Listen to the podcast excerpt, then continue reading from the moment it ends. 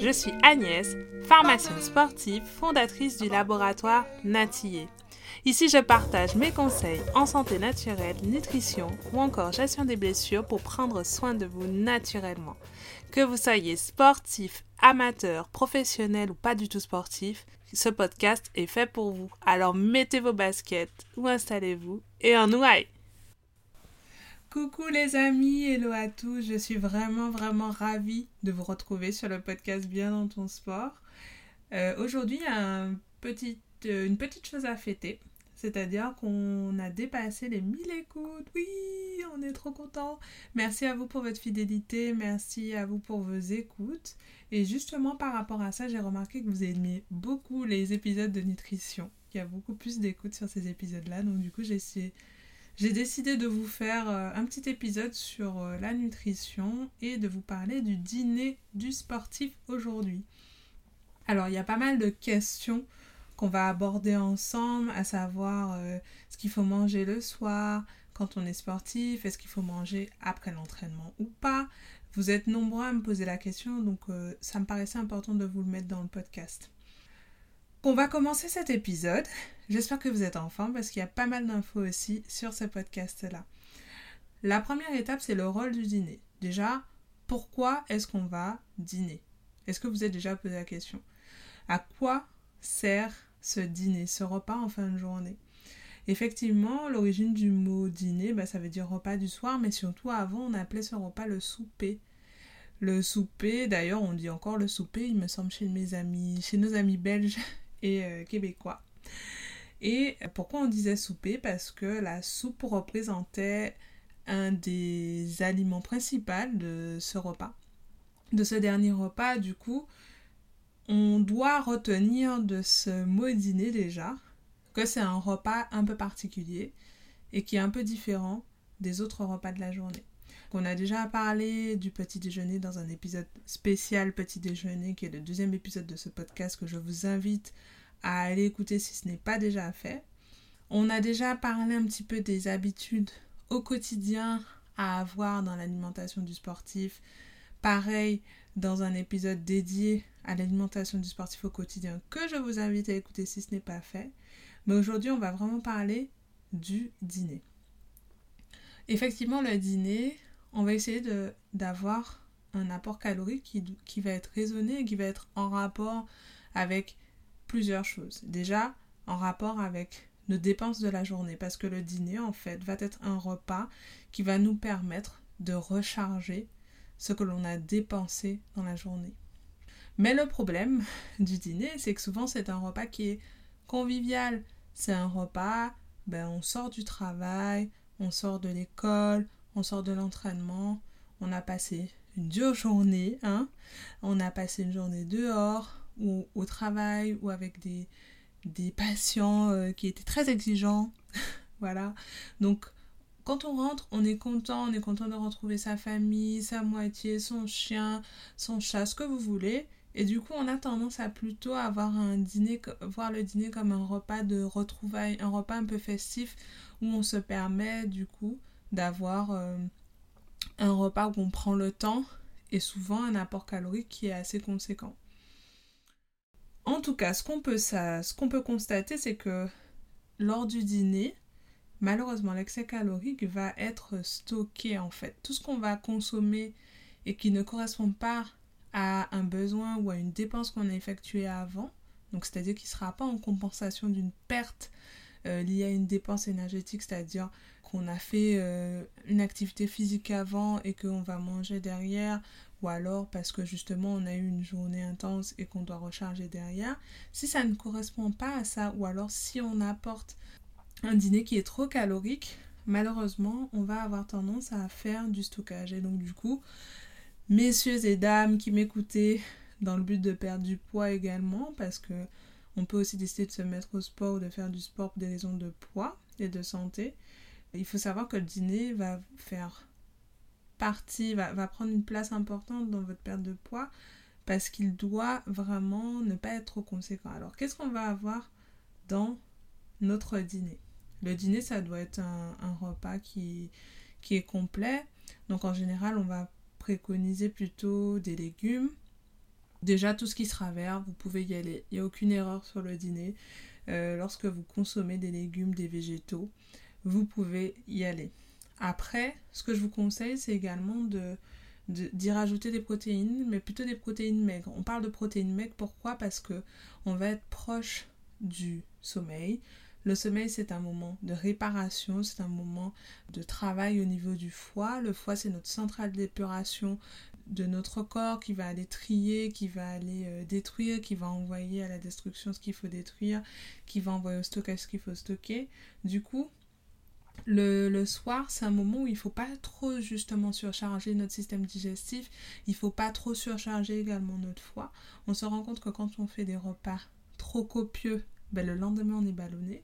Ou encore, quand on fait des repas trop copieux, le lendemain, on n'a pas faim. Pourquoi? Parce que le foie est encore en train de travailler. Si jamais ça vous arrive, donc il y a pas mal de gens qui me disent, euh, je dévie un petit peu parce que j'ai aussi la question de personnes qui me disent, écoute euh, Agnès, euh, je me rends compte que le matin, je n'ai pas faim, je saute le petit déjeuner parce que j'ai jamais faim le matin. Et eh bien ça peut aussi venir d'un dîner qui est trop copieux. Donc pensez-y lorsque vous faites la composition de votre dîner.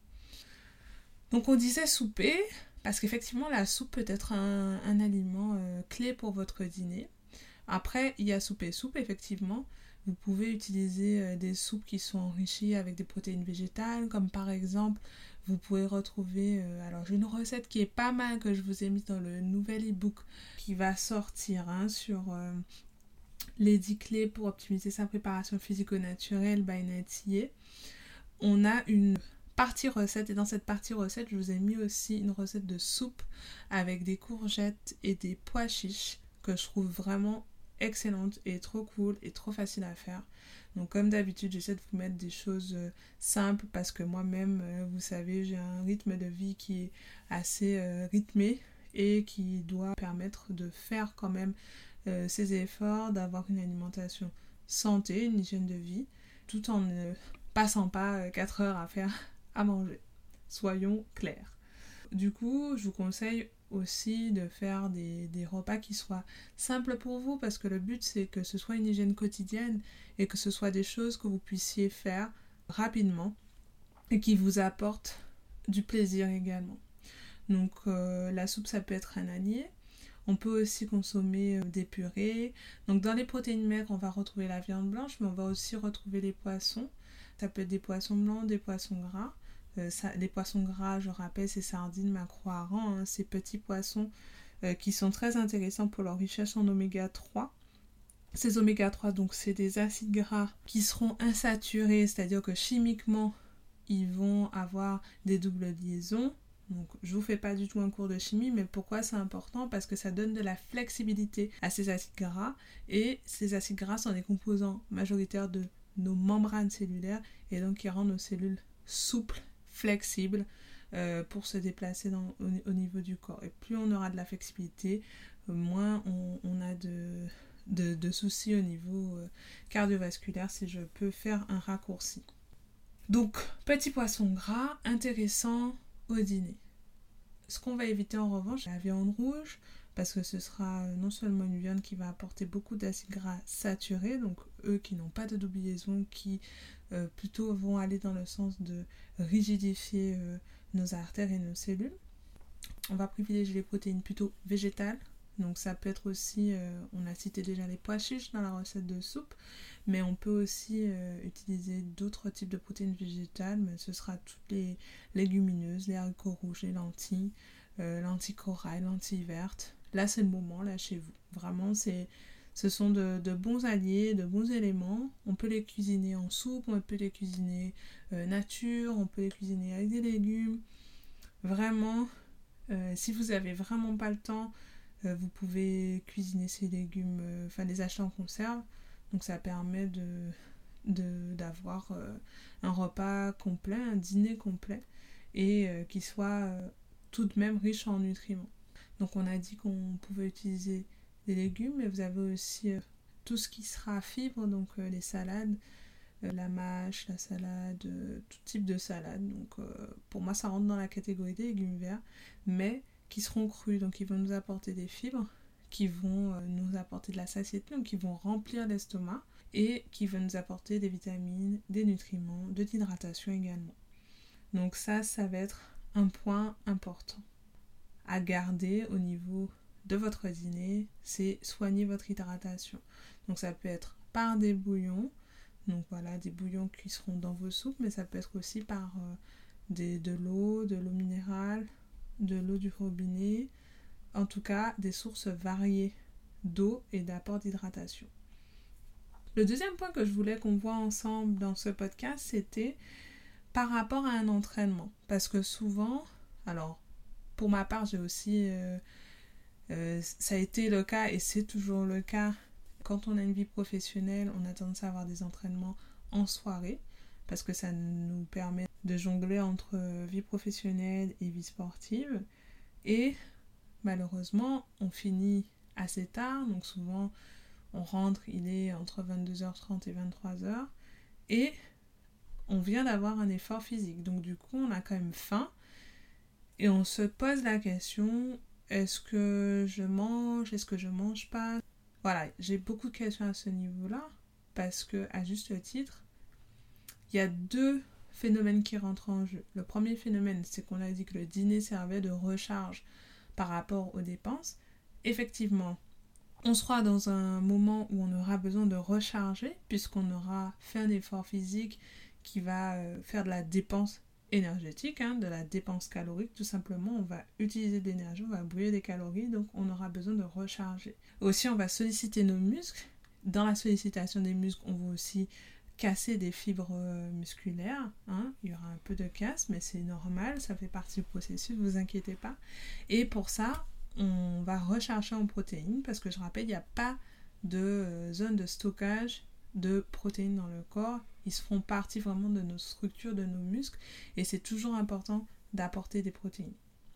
Quand l'entraînement se fait le soir, il y a un phénomène qui va à, l'encontre d'un sommeil de qualité, c'est avoir un dîner trop copieux. Donc c'est pour ça que j'insistais sur l'étymologie du mot dîner, parce que le dîner doit quand même rester un repas relativement léger.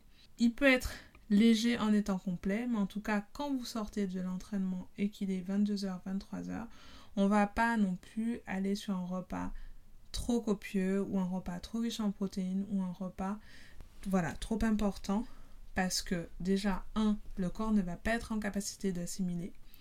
Et deuxièmement, on va euh, surcharger le système digestif qui va se remettre en pleine activité de digestion donc qui va nous prendre de l'énergie, qui va nous prendre des ressources, et du coup qui va empêcher d'avoir un sommeil de qualité et surtout d'avoir un sommeil, des phases de sommeil profond suffisamment longues pour avoir un sommeil réparateur. Donc, je vous conseille vraiment vivement en post-entraînement d'envisager des dîners légers de type Anka, voire même, encore une fois, vous êtes votre propre laboratoire, donc à vous de faire des tests en fonction de votre sport, en fonction de vos capacités. D'accord? Toujours, on fait des tests, on voit. Mais en tout cas, moi, je suis là pour vous donner des outils, pour vous faire comprendre l'intérêt de ce que vous mangez. Donc, on peut avoir des, smoothies, par exemple. Alors, smoothie, ça peut être euh, pas forcément lacté, mais on peut avoir euh, aussi des smoothies avec des jus végétaux. On peut aussi consommer des yaourts de brebis ou de chèvre. Moi, ce qui, m'arrive, c'est quand c'est trop tard, parce que parfois, il peut m'arriver de finir mon entraînement à 23h, donc le temps de rentrer, etc. Ben, il est plutôt minuit. Effectivement, à minuit, je vais pas forcément avoir envie d'un plat de pâtes, mais euh, il peut m'arriver d'avoir euh, envie de, manger un yaourt. Donc, euh, je consomme par exemple un yaourt de brebis ou de chèvre puisque je les trouve plus digestes que les yaourts classiques. On peut également avoir recours aux soupes, hein. encore une fois la soupe revient. Ce fameux souper hein, euh, revient, revient au galop. Donc la soupe peut être un bel allié. Et surtout le fait d'avoir euh, quelque chose de liquide ou de pâteux, ça va éviter qu'il y ait un mouvement de l'estomac trop important. On va éviter aussi d'avoir un repas trop gras parce qu'encore une fois, euh, la qualité de nos aliments et la composition de nos aliments va faire que notre digestion sera plus ou moins longue. Je ne sais pas si vous avez déjà entendu parler de ça ou si vous avez déjà vu des, tables de durée de digestion d'aliments. En tout cas, sachez que si vos aliments sont trop gras, et eh ben, ils vont séjourner jusqu'à euh, parfois des dizaines d'heures dans l'estomac. Donc vous imaginez sur une nuit, on va dire en moyenne de 7 heures, euh, si vous êtes encore en train de digérer euh, votre burger de la veille, c'est normal que vous soyez barbouillé le lendemain matin parce que votre aliment il sera encore en phase digestive et en phase digestive en général précoce. Donc comme je vous dis, voilà, un smoothie. Vous pouvez aussi rajouter des protéines végétales en poudre comme euh, des protéines de chambre, voilà, une à deux cuillères à soupe selon l'effort physique. Et euh, moi, je vous recommande vraiment quelque chose de, de léger, de type encas à goûter, voilà. Euh, pas forcément aller sur quelque chose de sucré, mais quelque chose de, voilà, plutôt protéiné, des yaourts, des yaourts à boire, des soupes, qui peuvent être enrichis avec des protéines végétales. Ça peut être aussi une salade, enfin bon, quelque chose qui se digère facilement. Le troisième point que je voulais voir avec vous, si vous n'avez pas d'entraînement le soir, en revanche, vous pouvez prendre un dîner complet. Mais néanmoins, on va réduire la proportion de féculents. Comme je vous le disais en introduction, ce sera un dîner qui sera plutôt composé de légumes et de protéines légères.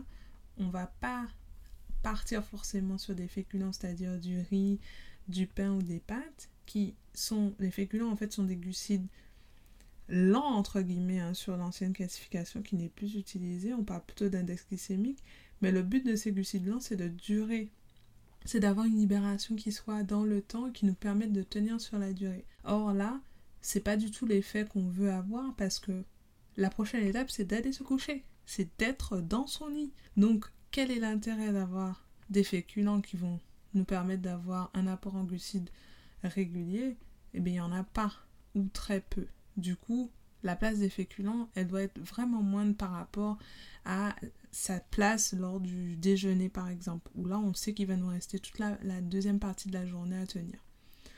Féculents réduits, ça ne veut pas dire que vous ne pouvez pas consommer de pâtes ou de riz, au contraire, parce que surtout quand vous êtes sur une préparation d'échéance, ben, on va avoir tendance à vouloir au contraire stocker et euh, produire du glycogène, hein, le glycogène qui est notre forme de réserve des glucides, des sucres, pour pouvoir les utiliser lors de la compétition le lendemain.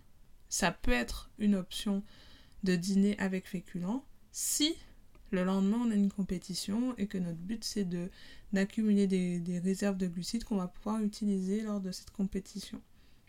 Mais surtout, dans ce dîner complet, on va chercher à ne pas surcharger notre appareil digestif pour avoir un sommeil qualitatif, comme on l'a dit tout à l'heure.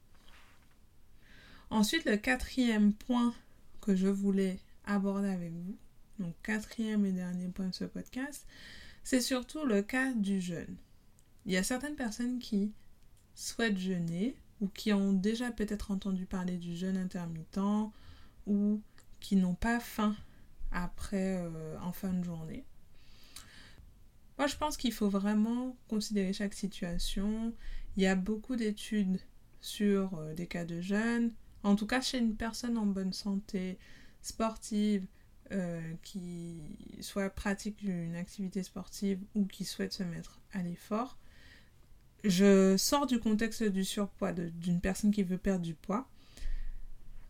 On peut jeûner, mais je considère que le jeûne ne doit pas être quelque chose de systématique chez vous. Pourquoi? Parce qu'on vient de le dire euh, dans le point précédent, lorsqu'on va avoir une activité physique, notre but va être de recharger. Pourquoi le dîner est là après l'effort? C'est qu'il va permettre de recharger, de resucrer, de réapporter des protéines, d'apporter un petit peu de lipides, mais pas trop, pour que tout soit bien assimilé et qu'il n'y ait pas un temps de digestion trop long.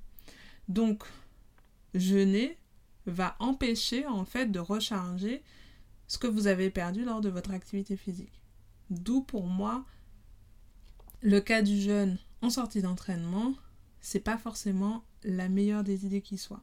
En revanche, mettre au repos l'organisme peut être une façon pour vous euh, de détoxifier votre organisme de temps en temps. Si vous sentez justement que vous êtes un peu barbouillé au réveil, que vous avez tendance à avoir une digestion très longue, ça peut être le cas. Et dans ce cas-là, peut-être faire un bilan plus poussé auprès d'un naturopathe ou d'un nutritionniste formé.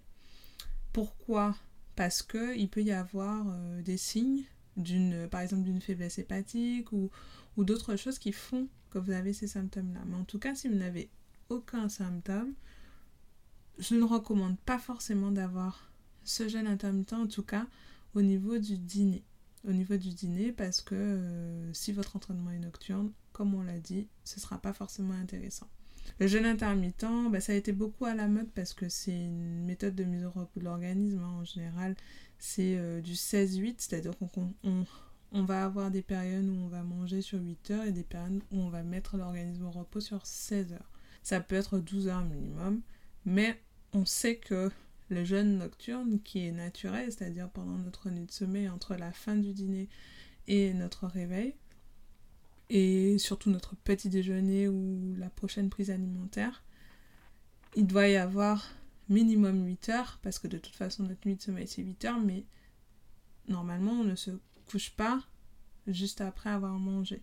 On va laisser un temps pour justement ne pas se coucher en pleine digestion. Ce que je recommande déjà, n'avons pas parlé de l'heure du dîner, parce que pour moi, il est difficile d'imposer à un sportif qui a une vie active de faire un dîner avant 18h. Ça, c'est pas possible. Dans notre vie occidentale, avec euh, nos, euh, nos, méthodes et notre moyen de fonctionner, en général, à 18h, on est encore soit au travail, on n'a pas fini, on est encore en plein dans, nos activités, on n'est pas rentré. Donc voilà, moi ce que je vous conseille, c'est si vous pouvez, dans la mesure du possible, avoir un dîner avant 21h est une bonne chose. Avoir un coucher avant minuit est une bonne chose.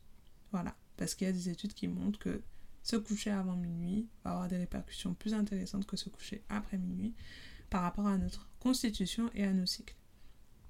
En ce qui concerne le du dîner, c'est pareil.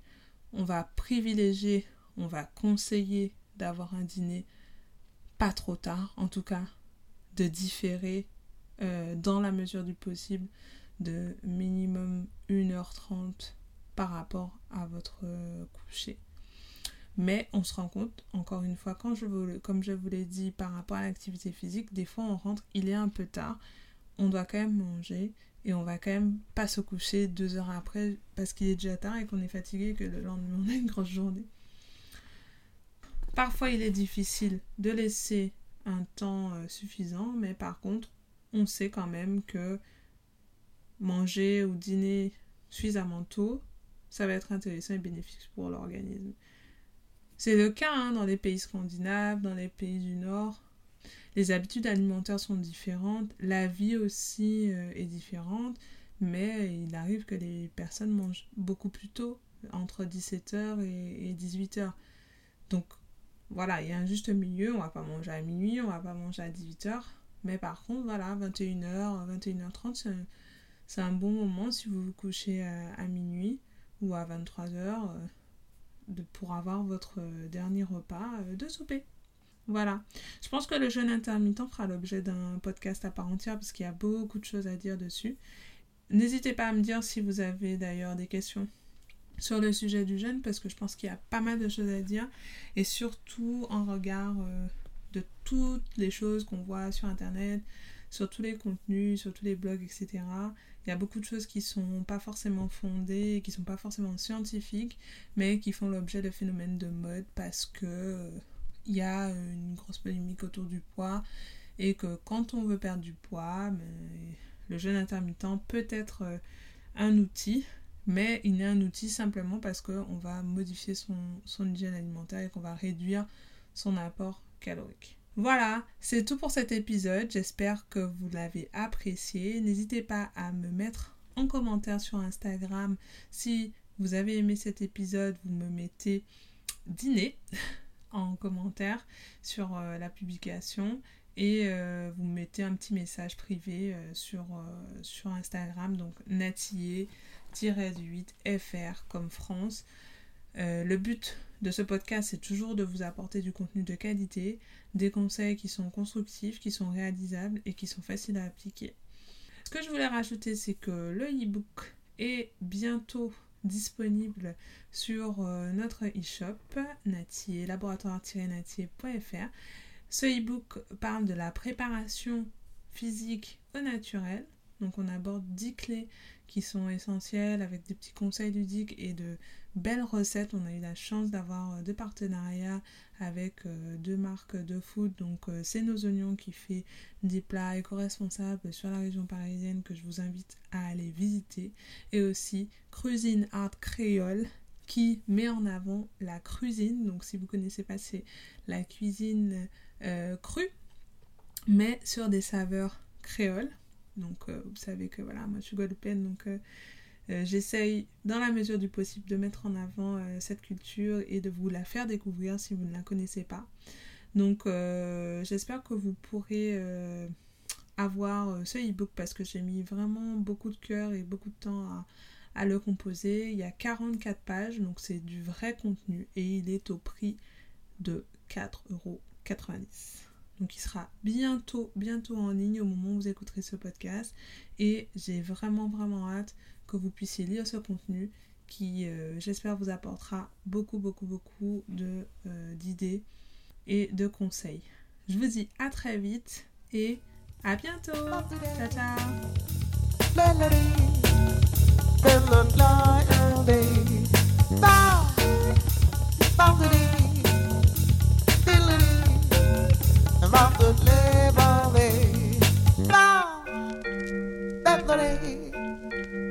I'm on the way, alright.